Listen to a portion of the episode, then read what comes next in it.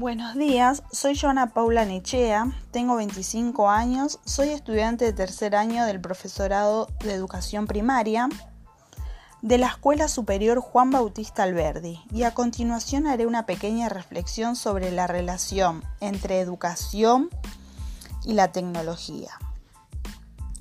Hoy en día los jóvenes se caracterizan por permanecer a la generación de los nativos digitales.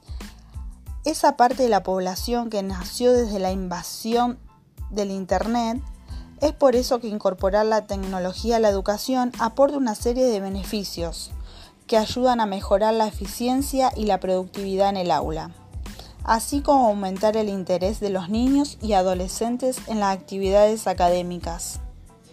Internet y el acceso a dispositivos móviles cada vez más importante. Has puesto un cambio de paradigma en el uso de la tecnología. Ese cambio se evidencia en el ámbito de la educación, en el que cada vez más se puede hacer, aprovechando la red y sus posibilidades, tanto en el aula de clase como fuera de ella. Pero no hay que pensar en esos procesos o nuevos. De hecho, la tecnología lleva varios, años asistiendo a profesores y estudiantes en su trabajo diario. Los procesadores de texto, las calculadoras, las impresoras y las computadoras se han utilizado desde hace décadas para las distintas actividades estudiantiles. Sin embargo, ahora con Internet y la tecnología móvil en auge se incorporan aún más elementos tecnológicos al entorno educativo, pizarras interactivas, aulas virtuales y sin fin de recursos electrónicos para llevar a cabo investigaciones o realizar trabajos escolares son algunas de las formas en las que la tecnología digital se ha integrado en las escuelas. Es un momento de grandes oportunidades. Las universidades han usado tecnología para ampliar el acceso a la educación.